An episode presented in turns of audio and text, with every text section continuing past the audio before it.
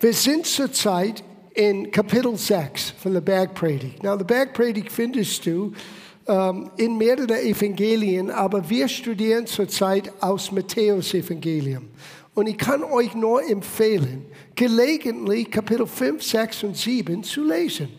Das wird euch helfen, schade gar nichts. Und ihr könnt jeden Sonntag vorbereitet für das, was wir lernen. Und es ist erstaunlich, wie Gott uns immer wieder neue Einsicht schenkt. Wir beginnen im Vers 1 von Kapitel 6. Habet Acht, dass ihr eure Gerechtigkeit nicht vor den Leuten übt, um von ihnen gesehen zu werden, sonst habt ihr keinen Lohn bei eurem Vater im Himmel. Ja, vielleicht ein paar einleitende Sätze zu das, was wir schon über die vergangenen Wochen gesagt haben. Jesus redet zu Juden, die das Alte Testament verstanden und studierte. Die alle haben das Gesetz gelernt, die alle wissen, gewisse Dinge, was er sagt, waren schon vertraut, aber die Auslegung war etwas Neues.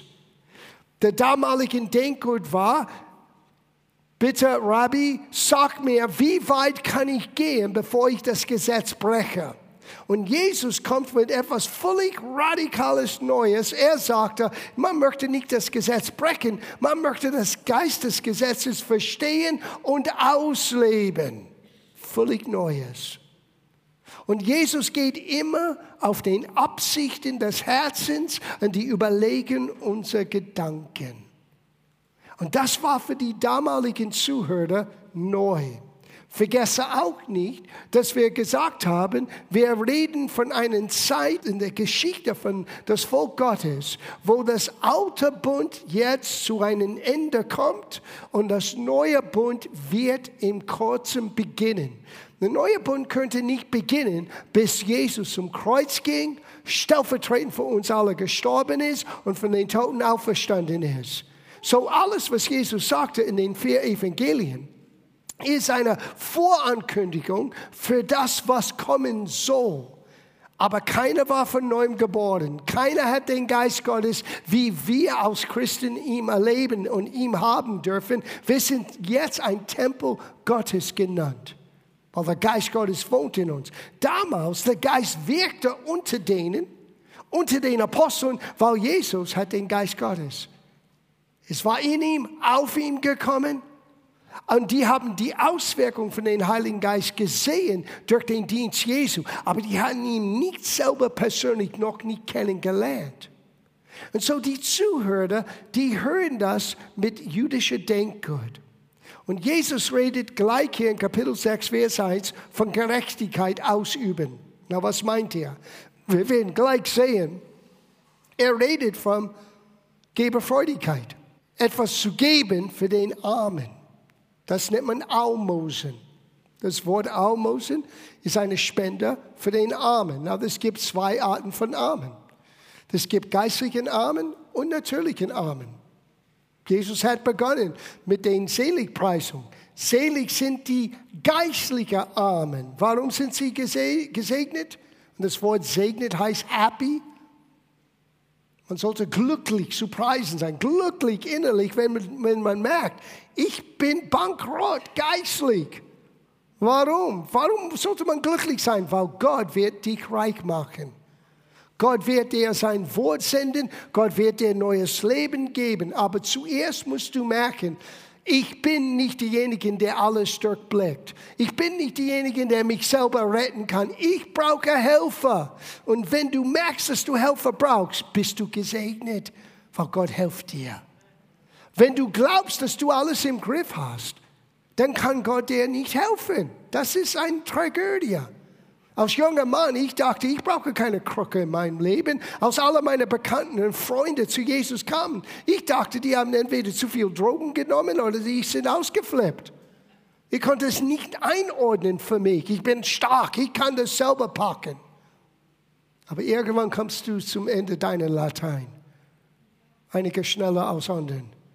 Und irgendwann wirst du konfrontiert mit etwas im Leben, die du nicht selber erklären kannst, die du nicht selber verändern kannst, die du nicht nur in Rechnung zahlen kannst und alles ist okay. Nein, es gibt vieles im Leben, wo wir unsere menschlichen Grenzen plötzlich merken. Und in dem Moment hast du eine Chance zu merken, ich bin geistlich arm, aber Gott ist reich. Und er möchte aus seinem Reichtum mein Leben bereichern. Und so hier, Jesus sagte, wenn du tust etwas für den Armen, für uns, es kann geistlich Armen sein, wir helfen Stefan nach Pakistan zu gehen. Wir tun etwas in unserer eigenen Stadt, in die Öffentlichkeit, um Menschen zu helfen, Jesus zu erkennen. Oder wir tatsächlich eine Spende geben. Zum Beispiel, was Siri gerade jetzt macht mit den Kindern in Afrika. Oder wir helfen Peter Pretorius, Kinder zu ernähren in Afrika. Wenn du das tust, lass uns hören, was Jesus sagte. Er sagte hier, wenn du nun dein Almosen gibst, sollst du nicht vor dir hier posaunen lassen, wie die Heuchler in den Synagogen und auf den Gassen tun, um von den Leuten gepriesen zu werden. Wahrlich, ich sage euch, sie haben ihren Lohn dahin. Es war in der damaligen Kultur normal, wenn du eine große Spende in der Gemeinde gebracht hast, in den Synagogen gebracht hast, in den Tempelkasten hineingebracht, du hast sogar ein Posaunenchor gemietet. Und bevor du reinkämest mit deinen großen Opfer, damals könntest du nicht einen Check oder Überweisung machen, damals, die haben es hineingebracht. Die Posaunen haben geblasen. Alle haben es gesehen.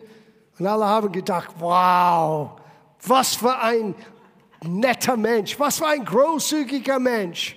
Und Jesus sagte, all das ist wirklich unwichtig. All das wird dir nicht einen Zentimeter nach vorne bringen in deinem Herzen. Wenn du tust Dinge, nur gesehen zu werden, du hast keinen Lohn von Gott. Na, warum ist es so wichtig? Gott erstens möchte dich belohnen. Es gibt einen Segen auf jeden Mensch, der etwas tut, ohne gesehen zu werden, die nur Gott geben kann. Und hier ist das Erstaunliche, was Gott sieht im Verborgen, er macht das öffentlich bekannt. Anderen werden dein Segen sehen. Und hier müssen wir auch etwas ansprechen, was häufig unter uns Christen passiert ist. Neid. Wir sind neidisch. Warum hat dieser eine Beförderung? Warum hat dieser das bekommen oder jenes bekommen? Und was ist mit mir? Ich denke an Petrus, als er diese Frage gestellt hatte. Weil er war ein bisschen neidisch, dass Johannes scheinbar lange mit Jesus in Dienst bleiben würde. Und er selber hat gerade gehört, am Ende seines Lebens, es wird nicht so einfach sein. Jemand wird ihn mitschleppen und er wird hingehen, wo er nicht gehen wollte. Und er sagte zu Jesus, was ist mit ihm? Und Jesus sagte auf gut Bayerisch, das ist nicht dein Bär.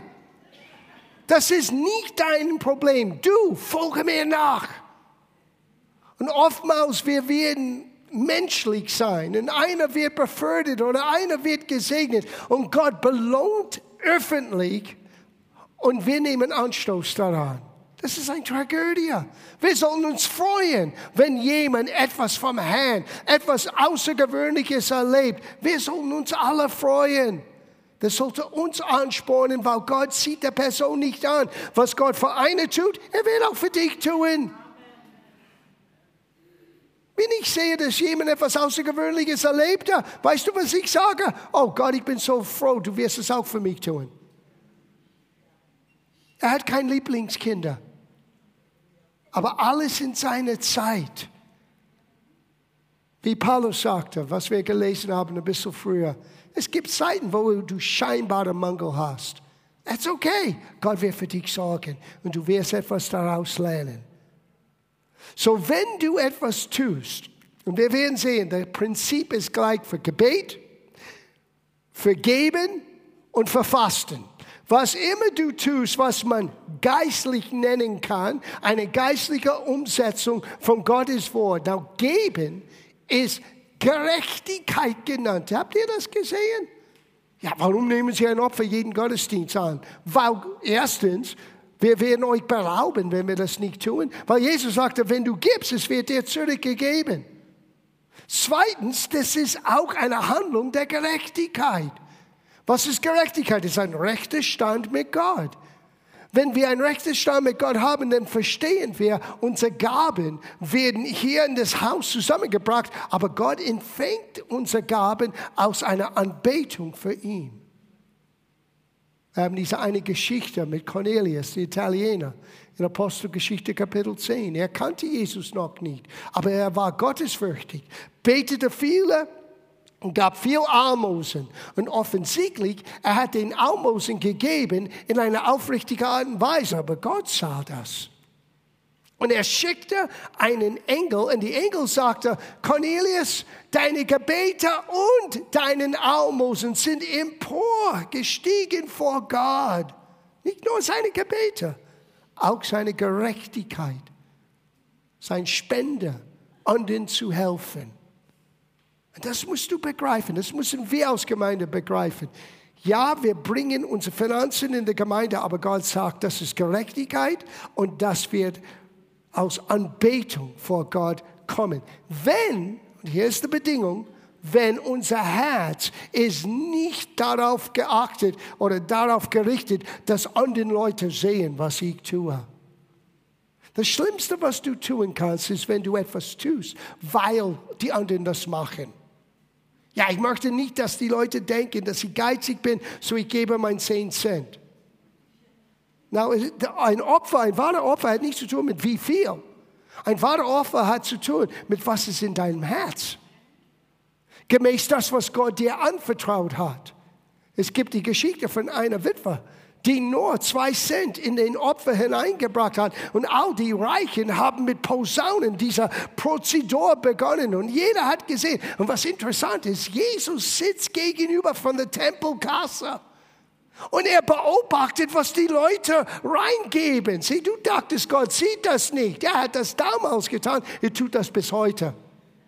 Und du kannst ihm nicht austricksen. Gott wollte unser Trinkgeld nicht haben. Gott wollte unser Herz haben. Und dein Herz ist verbunden mit deiner Substanz, das, was du hast, das, was dein Leben ausmacht. Und das gehört zu deinen Finanzen, deiner Arbeit, was du geleistet hast. Und jedes Mal, wenn du nimmst von das, was du geleistet hast, und du sagst, Gott, ich möchte dich ehren damit, Gott schaut auf das. Deswegen einige werden sehr unbequem, wenn der Pastor so redet. Es ist nicht meine Worte. Das ist, weil der Geist Gottes sagt, hör gut zu, weil das ist für dich. Es gibt die Geschichte von einem reichen jungen Mann. Er kam zu Jesus und sagte, ich habe alles getan, was ich verstehen kann aus Gottes Wort. Wie kann ich die Gewissheit haben, dass ich ewiges Leben habe? Und Jesus gewann ihm lieb und sagte, nur eins fehlt dir. Verkaufe alles, was du hast, schenke es den Armen, tu Gerechtigkeit und nimm dein Kreuz auf dich und folge mir nach. Well, er ging sehr traurig weg. Warum? Weil er vieles hatte, das war nicht das Problem, nicht das viel haben. Das Problem war, dieses viel hatte ihn gehabt. Er wurde gefangen und Jesus wollte ihm helfen, befreit zu sein von dieser Gefangenschaft, dieser Unsicherheit. Ich muss euch etwas fragen, wann ist genug genug? Wann hast du genug? Du kannst nur genug haben, wenn du bist wie Paulus, wo er sagte, ich bin geübt für Leiden mit Mangel oder mit Überfluss.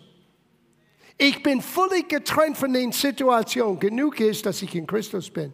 Genug ist zu wissen, dass Gott für mich sorgt. Und so, es ist wichtig zu wissen in der Bergpredigt, Gott möchte dich belohnen. Nicht nur das jüdische Volk, sondern auch wir. Gott ist ein Belohner für diejenigen, die ihn ernsthaft suchen, heißt das im Hebräerbrief. So Gott möchte dich belohnen. Die Voraussetzung für diese Belohnung Gottes, diesen Segen Gottes, ist, tu es nicht von Menschen gesehen zu werden. Du sagst aber, wir heben unsere Hände und wir nehmen ein Kuvert und wir schreiben das auf oder wir machen eine Überweisung und jemand muss das alles sehen. That's not the point. Das ist gute Verwalterschaft. Ich meine, du hast das Luxus, in ein Land zu leben, wo sie sagen, wir geben dir Vergünstigung in dein Steuer, wenn du etwas gibst für einen gemeinnützigen Verein. So, wenn du das gelten machst, du hast etwas Kluges getan. Du hast dann wiederum mehr Geld bekommen. Das ist verschwenderisch zu sagen, es gibt Leute, die das in die Extrem bringen. Ich darf nicht der linke Hand sagen, was der rechte tut. Deswegen kann ich eine Spendenbescheinigung nicht ausfüllen. Na, das ist übergeistlich. Du bist verantwortlich, ein guter Verwalter zu sein. Das heißt, das Beste daraus zu machen mit das, was Gott dir anvertraut hat. Und so, wenn du das Luxus hast, das Privileg hast, in ein solches Land zu leben, wo du das geltend machen könntest an deiner Steuererklärung, tu das. Ja, aber ich möchte das Geld nicht haben. Dann gut, gib es der Gemeinde. Das ist auch okay. Aber schmeiß das Geld nicht weg weil du denkst, dass du geistlich bist. That's not, das ist nicht, was er meinte hier. Er meinte die Absicht deines Herzens. Tu, was du tust, gesehen zu werden, that's it. Deinen Segen ist schon dir gegeben. Menschen denken etwas von dir. Aber lass mich dir etwas sagen über Menschen. Ihre Meinungen können in zwei Sekunden anders sein. Hosiana, König David, fünf, sechs, sieben Tage später kreuzige ihn. Das ist die menschliche Natur. Lass Gott deine Gerechtigkeit, lass Gott deine Gebete, lass Gott deinen Fasten sehen. Und was er sieht in Verborgen, das wird er öffentlich erden. Er sagt dasselbe hier, wir lesen weiter ab Vers 5. Wenn er betet, soll er nicht sein wie die Heuchler, denn sie beten gern in den Synagogen und an den Straßenecken, um von den Leuten bemerkt zu werden. Now, ist das denn falsch, dass wir Gemeindegebetsabenden haben? No, ist nicht falsch. Die Ohrgemeinde hat das getan. Die Ohrgemeinde kam zusammen, äh, täglich zu beten. Die Frage ist, kommst du, damit die anderen sehen? Oh, er ist geistlich. Lebst du wie der Teufel an Dienstag, tagsüber, aber kommst du brav an Dienstagabend? Sieh, Gott hat den ganzen Alltag gesehen, nicht nur den Dienstagabend. So, wenn du kommst, nur gesehen zu werden, eigentlich bleib dann lieber zu Hause.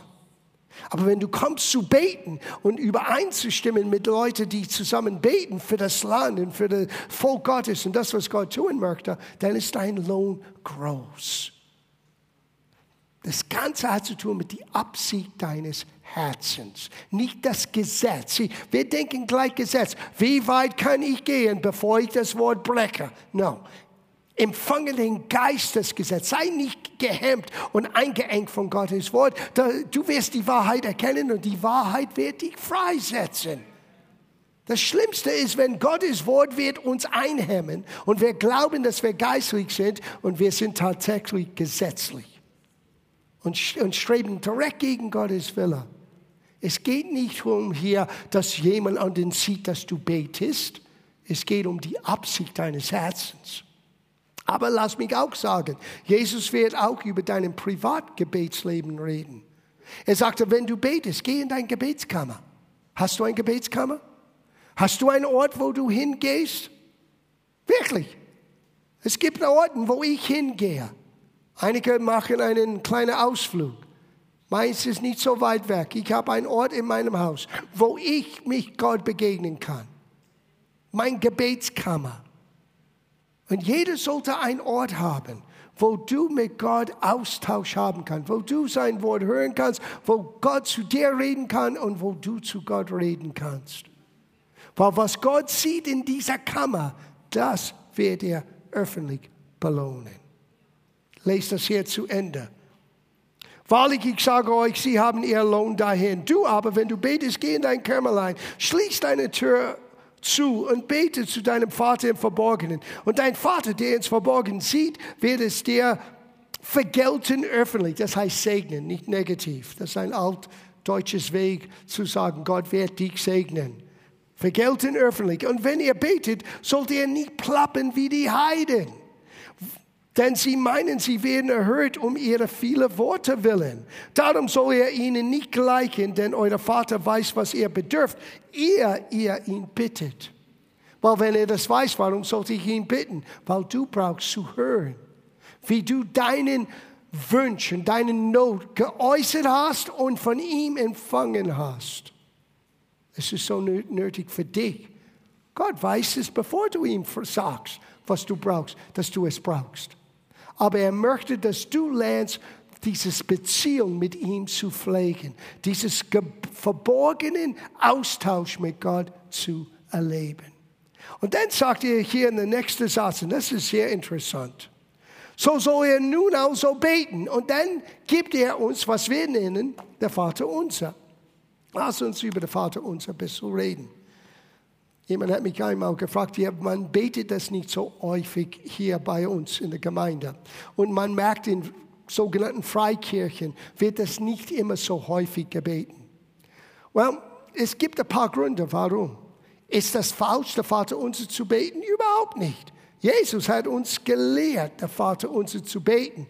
Aber das Problem ist, oftmals wir plappen der Vater unser, ohne zu bedenken. Was sagen wir gerade jetzt? Das ist das erste Problem. Er hat gerade gesagt, bete nicht wie die Heiden, die glauben, die werden gehört wegen ihr viel Plappen. Und oftmals sogar dieses Teil der Heiligen Schrift wird nur plappen, wenn es nicht überlegt ist, was sage ich gerade jetzt? Zu wem bete ich gerade jetzt? Now, die Prinzipien, die Jesus uns hier gibt, das sind ewige Prinzipien vom Gebet. Gott ist heilig. Gott ist nicht nur heilig und allmächtig, er ist und möchte dein Vater sein. Das ist Nummer eins. Nummer zwei, in dieses Gebet für die jüdischen Zuhörer, das gab kein Bittgebet in das ganze Gebet.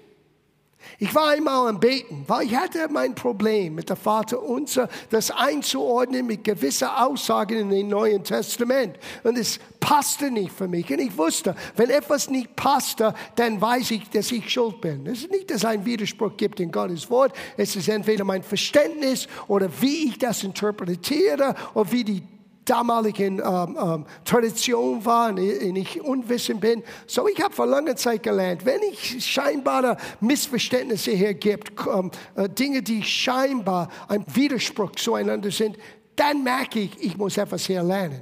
Und eine der ersten Dinge, die ich gelernt habe, war zu Gott zu gehen im Gebet.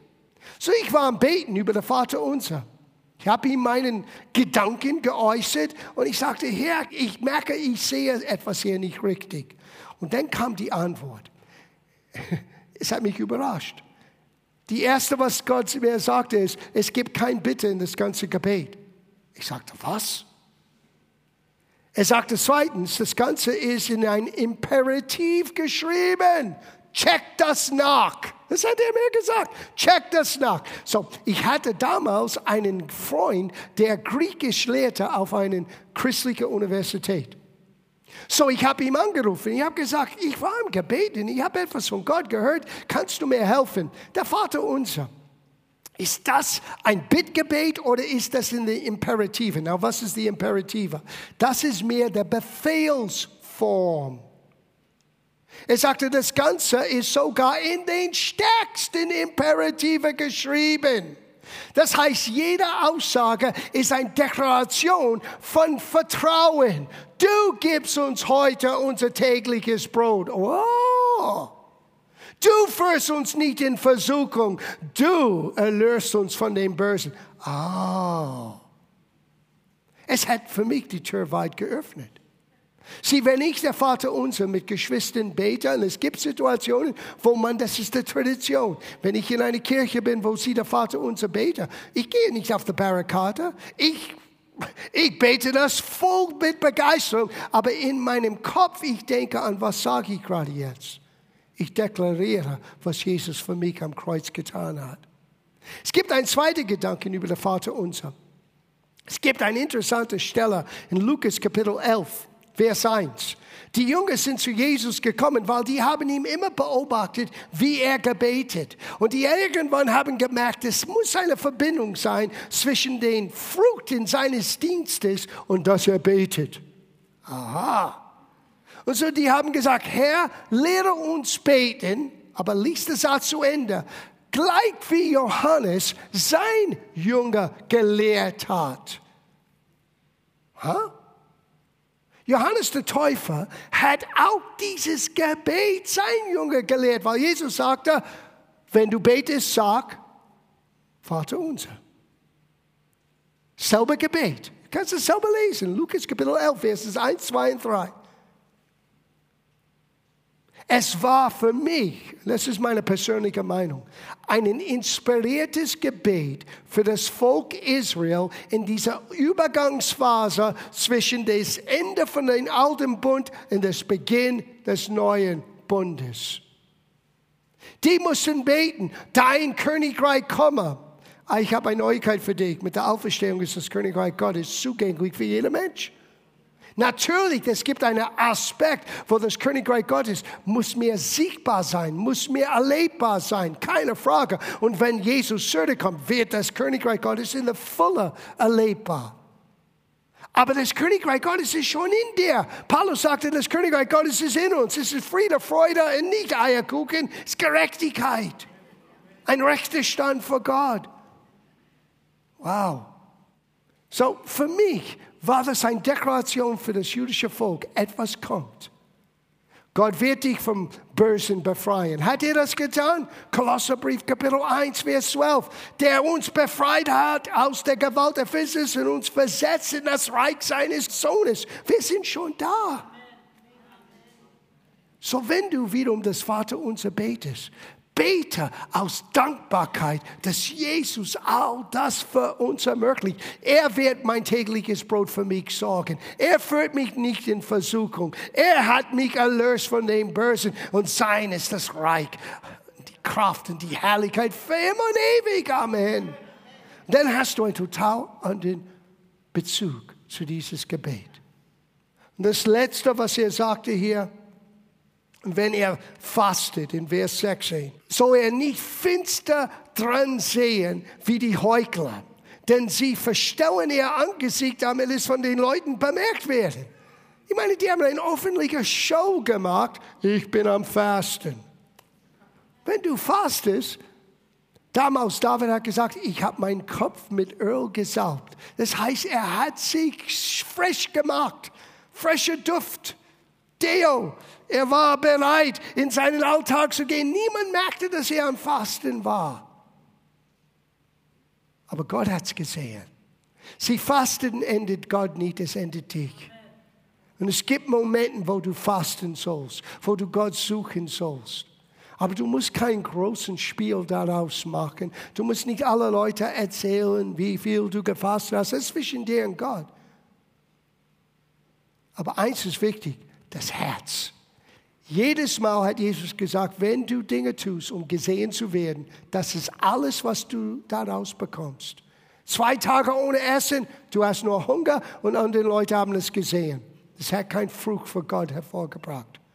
Tu es in Verborgen. Das heißt die Absicht deines Herzens. Das ist, was er meinte. Und schau, wie Gott dich öffentlich belohnt. Vers 19 in Abschluss. Er sollt euch nicht Schätze sammeln auf Erden, wo die Motten und der Rost sie fressen und wo die Diebe nachgraben und stehlen. Sammelt euch aber Schätze im Himmel, wo weder die Motten noch die Rost sie fressen und wo die Diebe nicht nachgraben und stehlen. Denn wo dein Schatz ist, da wird auch dein Herz sein. Und das ganze Passage, was wir gelesen haben, von Vers 1 hier bis zu diesem Punkt, hat zu tun mit, wo ist dein Herz? An was klammert dein Herz?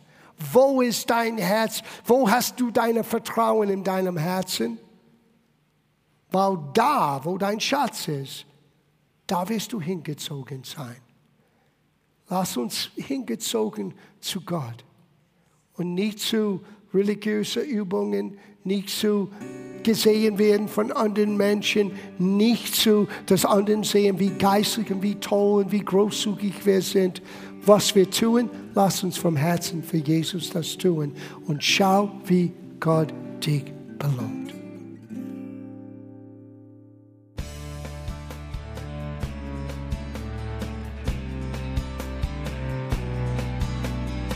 Liebe Zuhörer, das war ein Ausschnitt eines Gottesdienstes hier im Gospel Life Center. Auf unserer Website www.gospellifecenter.de können Sie die Notizen für diese und andere Predigten nachlesen und sich über die Arbeit von Gospel Life Center informieren. Wir wünschen Ihnen Gottes Segen.